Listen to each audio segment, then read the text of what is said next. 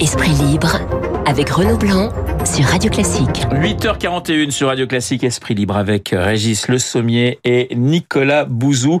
C'est la fin de la saison, alors j'aimerais qu'on fasse un petit peu le, le bilan euh, du chef de l'État dans vos domaines respectifs, c'est-à-dire l'économie euh, pour vous Nicolas et puis l'international avec vous Régis. On va commencer avec l'économie. Nicolas, qu'est-ce qui vous a voilà le plus marqué concernant économie, et Emmanuel Macron.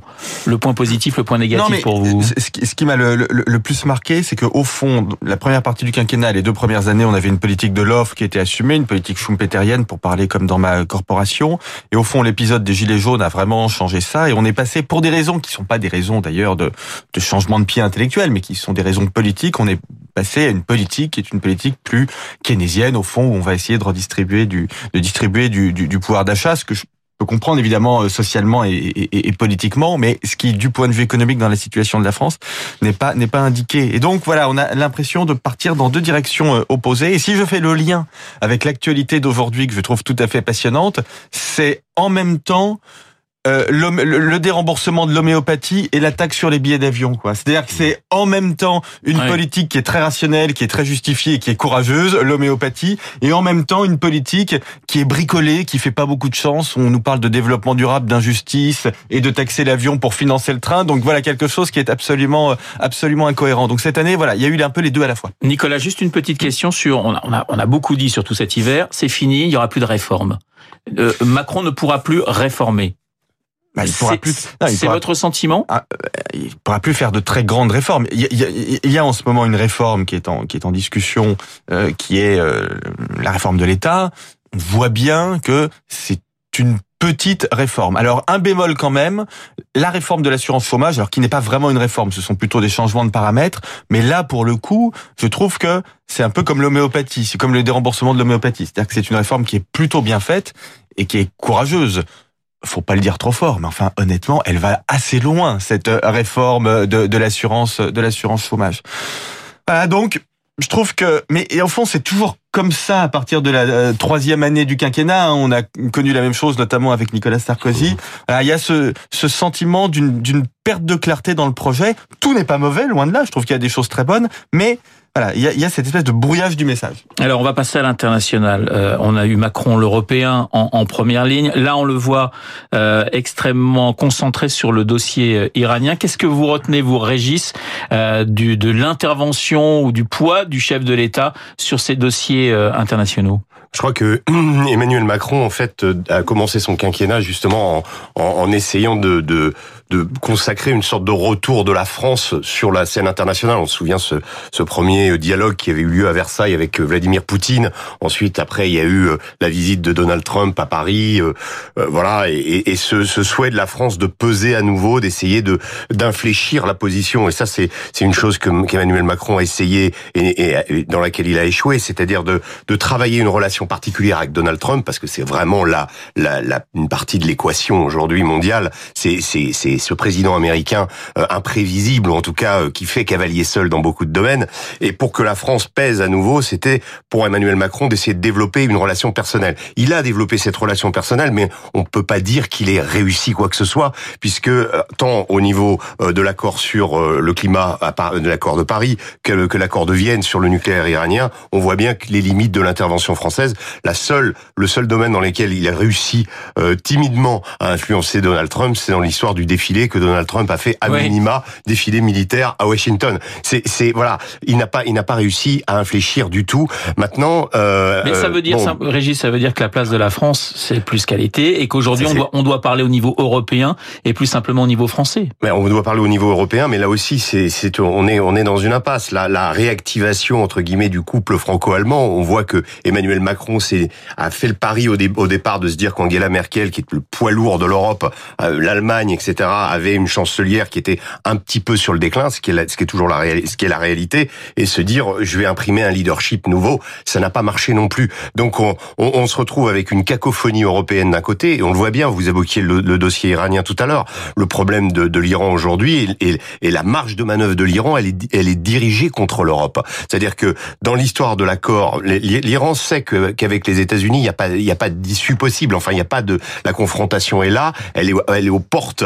Est aux portes peut-être d'une intervention militaire ou en tout cas euh, d'une accélération des, des crises au Moyen-Orient euh, dans le cadre de, de, de, du rapport entre l'Iran et les États-Unis. Et la marge de manœuvre de l'Iran, elle est pour embarrasser l'Europe aujourd'hui, puisque l'Europe n'a pas tenu euh, ses promesses. L'Europe avait promis euh, d'investir en Iran euh, si l'accord était respecté. L'Iran a respecté l'accord. Les États-Unis ont choisi de s'en retirer et on voit que l'Europe est incapable de faire le poids et la France euh, dans, dans ce cadre-là. Alors maintenant, Emmanuel Macron continue. il vient d'envoyer donc son, son, son Sherpa Emmanuel, Bonne, comment dialoguer avec les Iraniens, essayer de voir parce que la France pense qu'il y a toujours une marge de manœuvre puisque l'Iran fait une réponse calibrée aux États-Unis et Trump de son côté dit je suis prêt aussi au dialogue. Donc la France essaie de jouer un jeu traditionnel, peut-être.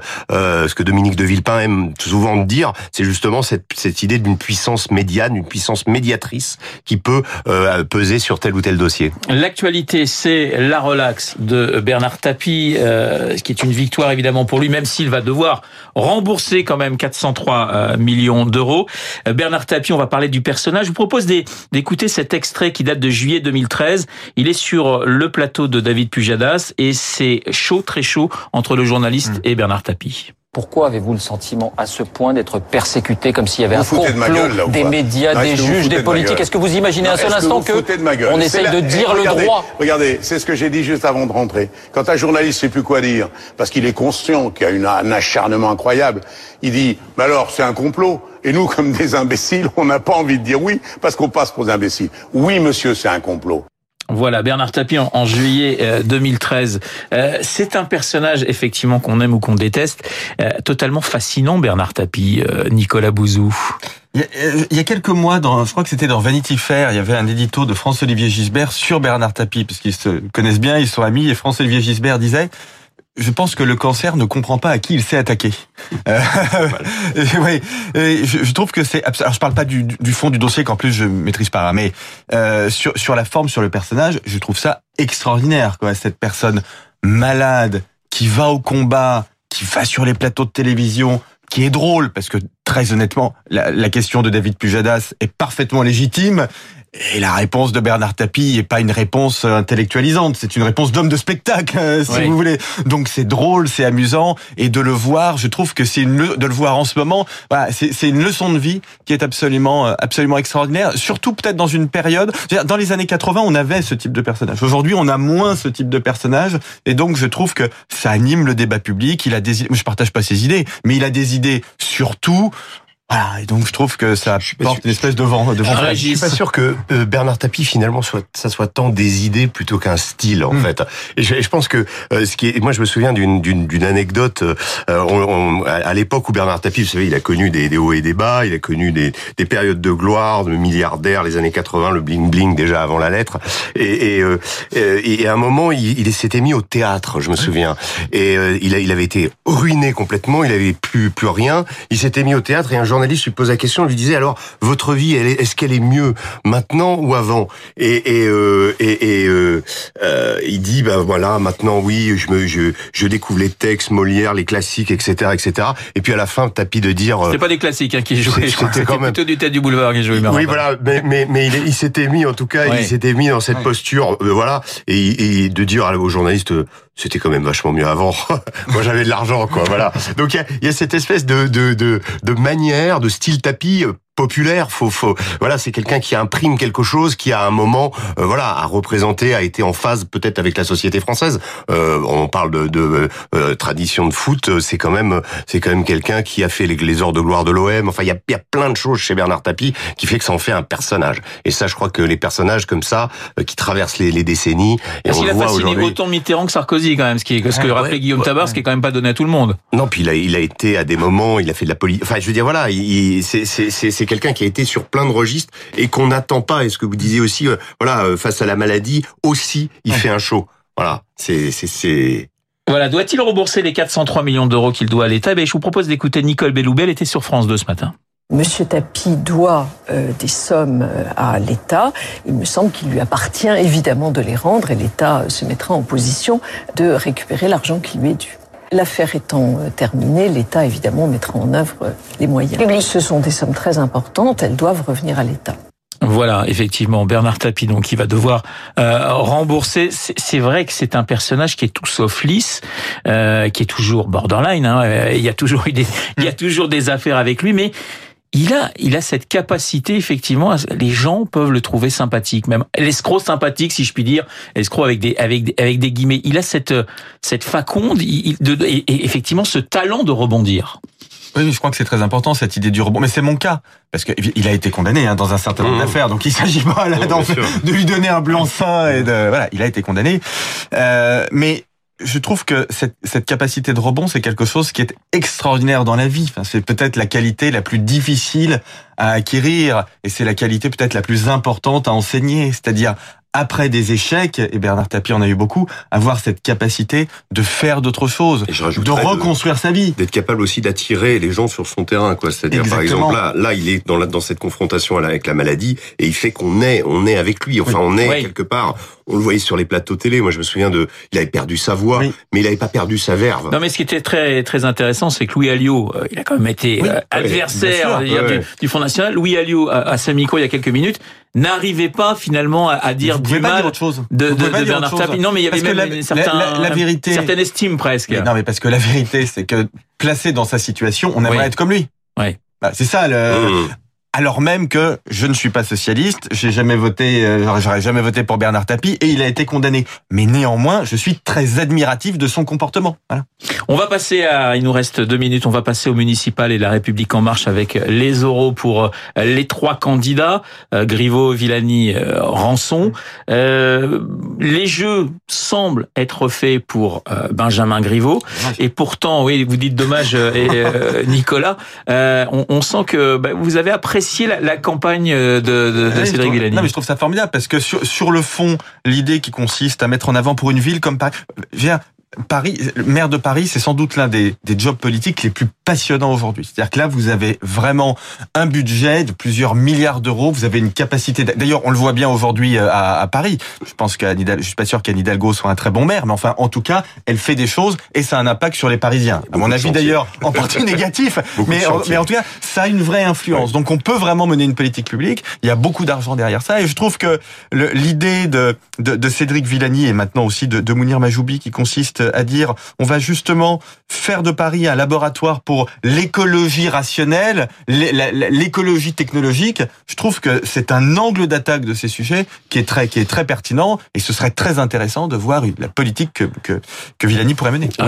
moi, je suis, assez d'accord dans, dans le sens que je suis comme beaucoup de je suis pas parisien, je suis banlieusard, mais je vais souvent à Paris et euh, et ce que je remarque c'est nous sommes trois banlieusards ce matin. voilà. mais on peut quand même juger cette belle ville euh, dans laquelle nous nous retrouvons. Mm. Euh, non, c'est c'est c'est c'est c'est dommage. Moi, je trouve que euh, voilà, euh, on, est. J'ai l'impression que Paris est arrivé à un, et, et Anne Hidalgo en, en, en l'occurrence, on est arrivé un peu à un, au fond d'un, d'un, d'un, dans une impasse. Quoi. Je crois qu'il faut, il faut insuffler quelque chose. Il faut et on n'a pas besoin finalement, même si c'est une ville. c'est la bonne méthode actuellement, ce que fait la République en marche avec ces espèces euh, d'oraux. Je crois qu'ils ont laissé un peu échapper le, le truc. Ils n'ont pas très tellement contrôlé. Et il y a besoin. Il y a, il y a effectivement un, un, une offre qui est, enfin, un, comment, euh, une offre politique qui est pas en ordre de bataille vraiment. Non, je crois que le, le, le, ce que vous disiez pour pour Cédric Villani, ce qui est, ce qui peut être intéressant, c'est d'avoir un maire original pour Paris et peut-être peut-être dans lesquels il peut, euh, grâce auxquels il pourrait germer quelques idées, euh,